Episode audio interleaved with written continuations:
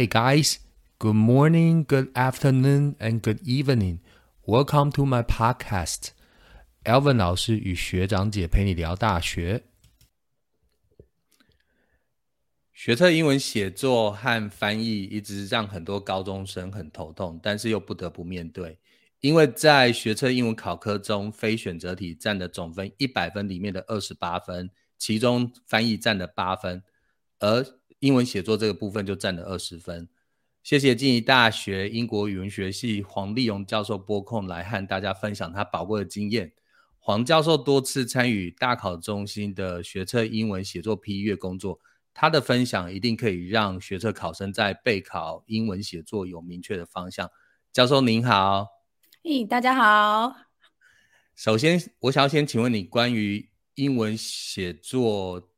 段落写作的这个架构。第一个是说，呃，如果学生没有按照题目啊，将题呃没有按照题目的要求将作文分成两段，会被扣分吗？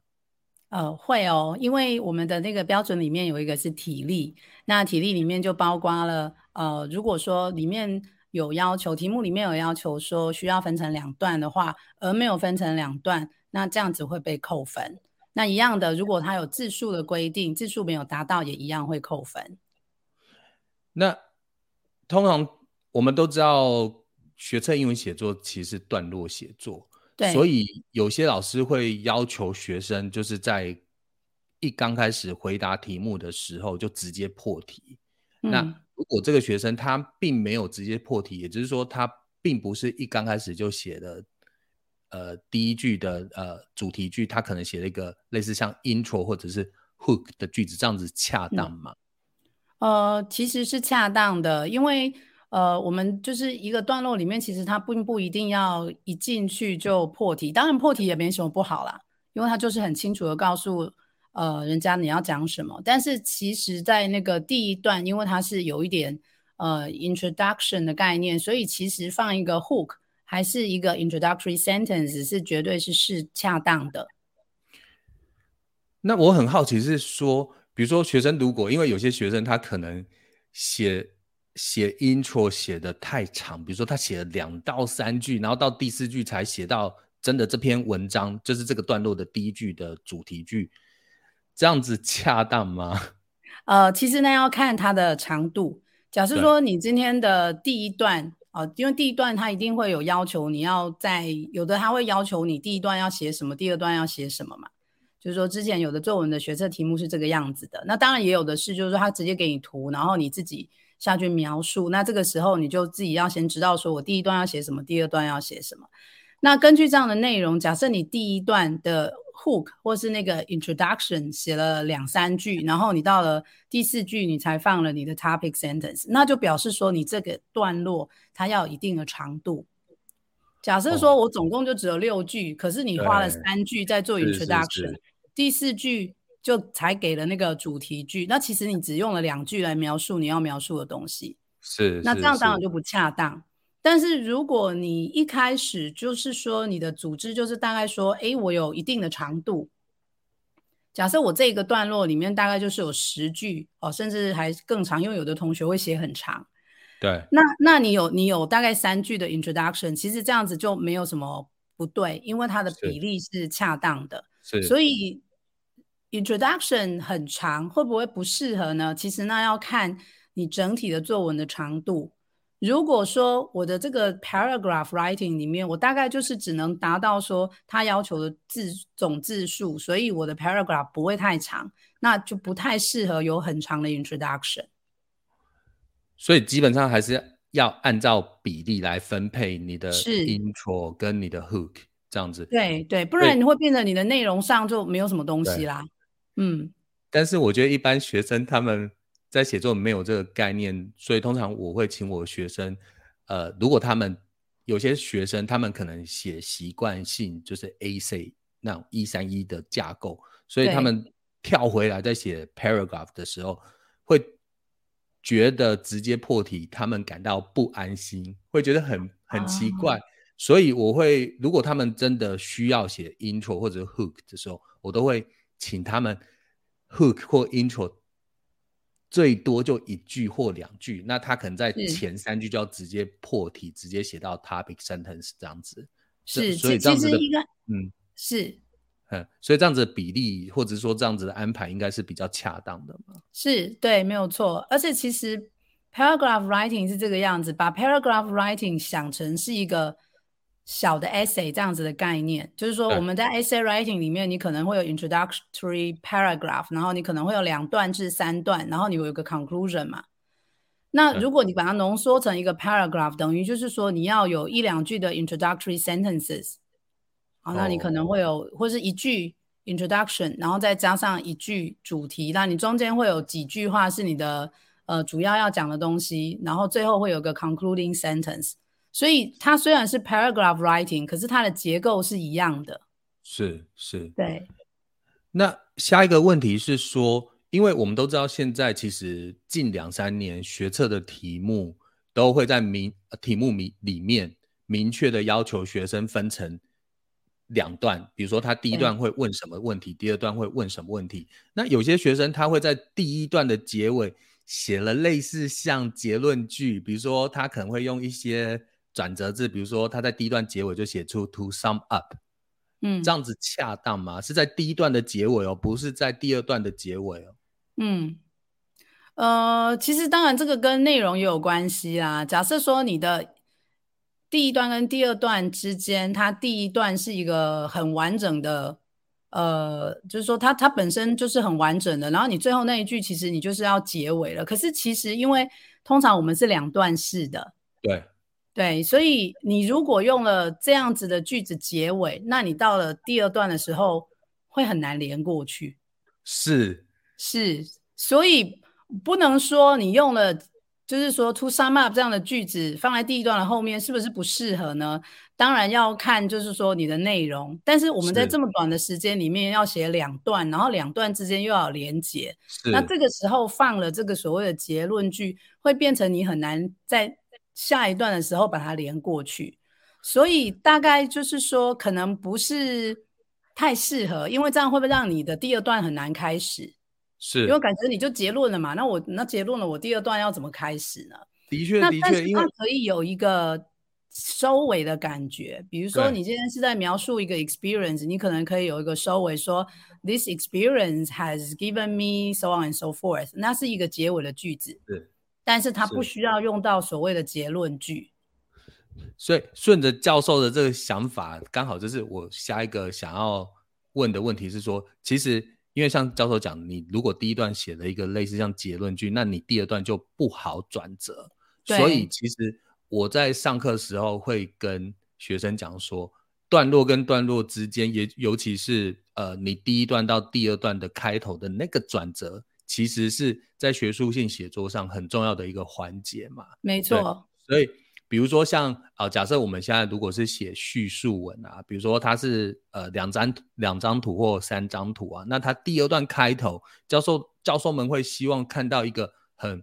很顺畅的转折嘛？就比如说哦，它的它的第一段结尾埋了一个伏笔，就是那我们在讲 story 的 climax 的伏笔，然后第二段就是那个 climax 的开开头这样子，这样子是不是也会有呃加分的效果？这样？当然啊，因为它虽然是分成两段，但是它是一个整体的作文。是是是。所以第一段跟第二段之间的连接，如果可以把它连接的很好，当然它一定是有加分的的作用。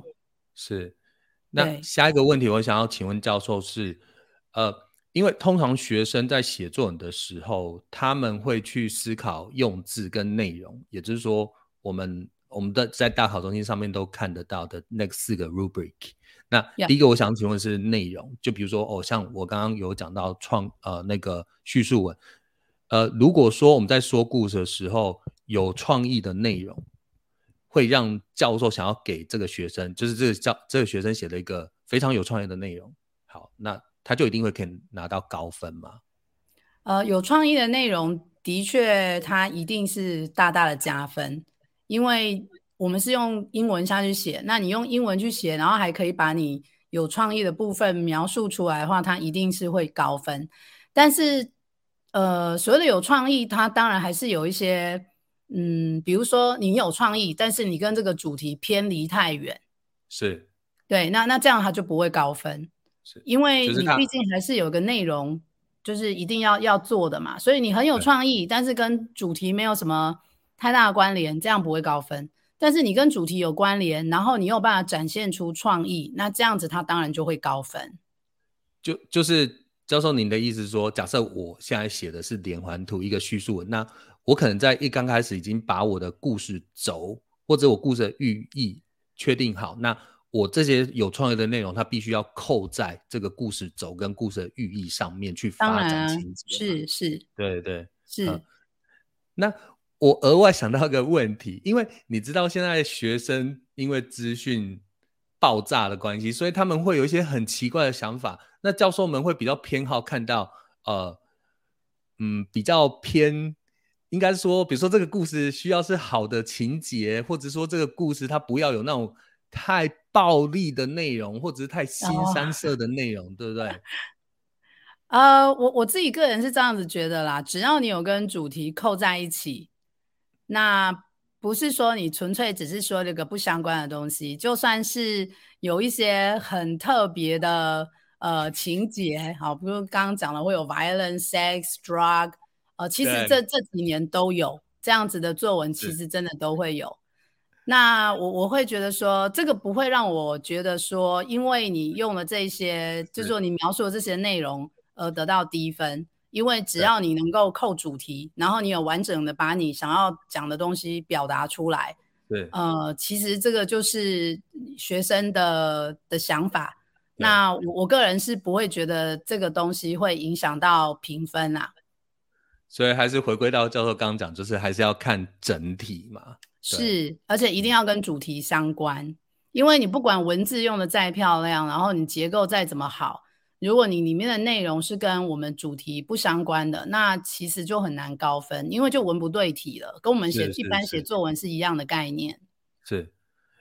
那下一个问题是，我呃，因为我蛮多学生英文的程度都还蛮不错的，他们的单字量可能已经突破七八千，甚至到一万，所以他们在写作文的时候会很刻意的用一些很艰涩的单字。那我不知道是说教授看到这些艰涩的单字会觉得，哎，他好厉害，然后会给会在用字选择上面让他有加分。所以我想要帮我这些学生问说，这些艰涩的单字啊，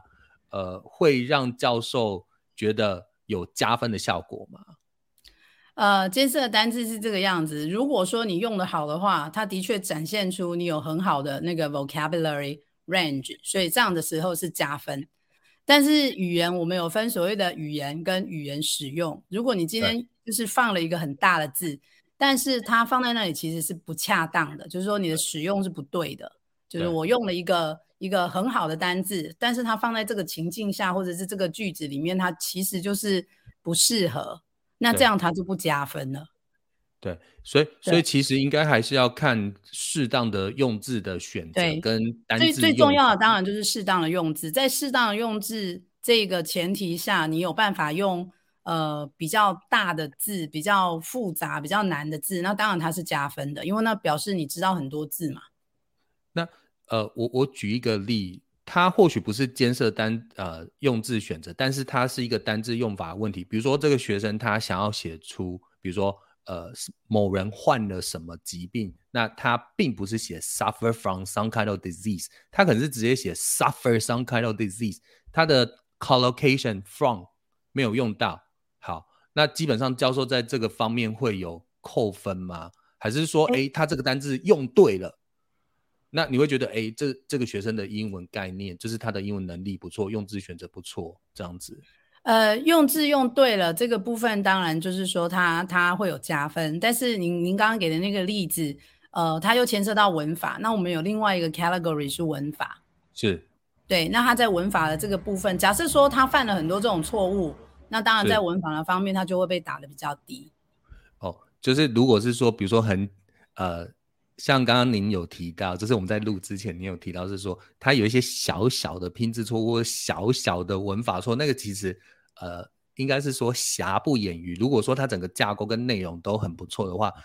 它不会被扣到太多分数嘛？是没有错，就是说整体来说内容也很棒，然后架构也很好，那用字文法大致上大致上没有什么问题。其实它就是一篇好作文，是是，对，不至于会说哦，因为你有一两个字拼错了，或者是说有一两个呃文法上的错误，而导致说你这边分数被打得很低，对，是不会不会这个样子。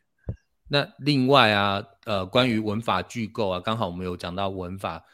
如果学生啊他们用的，比如说很不错或者很困难的这种文法句构，比如说那种倒装句，那教授，您觉得恰当吗？哎，其实其实恰当啊。其实作文里面是这样，不管你是用艰难的字，还是说你要用呃比较复杂的句构的话，其实这个都是好事，因为这都是展现说这个同学他有这个能力用这些字跟用这样子的句构。但是前提都是要有用对。是是是，对，只要你用对了，那都是好事。我我我觉得，我觉得跟教授聊到现在，我会觉得，哎，我一直很庆幸我的教学方向是对的，因为我自己在上课的时候，一刚开始我会先挑学生，就是在比如说我们的整个课程的，就是一整套课程的中前段，我会先让学生把架构文体弄懂之后，再慢慢来去挑他的文法写作，就是文法的。文法的架构跟用字选择，然后到中后段的时候，其实我会鼓励学生用一些不错的单字，不一定是艰涩，可是就是很不错的单字，甚至是说他们应应该在适当的时候用一些呃不错的句构，像倒装句啊，或者是说，或者是说像分词构句，那我都跟学生讲说，如果你能力够，其实你是有必要去炫技的，炫耀你的技巧，但是不要滥用嘛。是当当然，其实这个就就是跟我们一般。呃，写作是一样的概念啊，就是说，我们比如说同学大部分都是可以写出一个 average 的文章来画，其实就是说，哎，你有一定的文法能力，你有一定的智慧能力，那这这是一本一一篇所谓的一般大家可以写得出来的作文。但是你要能够，你想要展现出说，哎，我想要拿到更高分，那你要怎么样拿到更高分呢？就是你要展现出说，哎，我的单字我可以用到。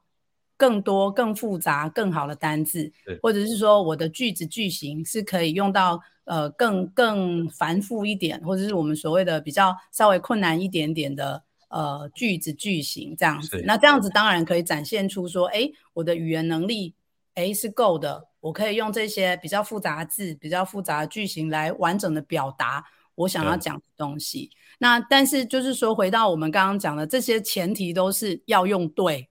只要你用对，它都加分。是，对。那下一个问题是，呃，文章的长度如果超过三百个字以上会被扣分吗？因为有些老师会说，哎，你写太长会被扣分。那不知道教授对这个说法？嗯嗯嗯，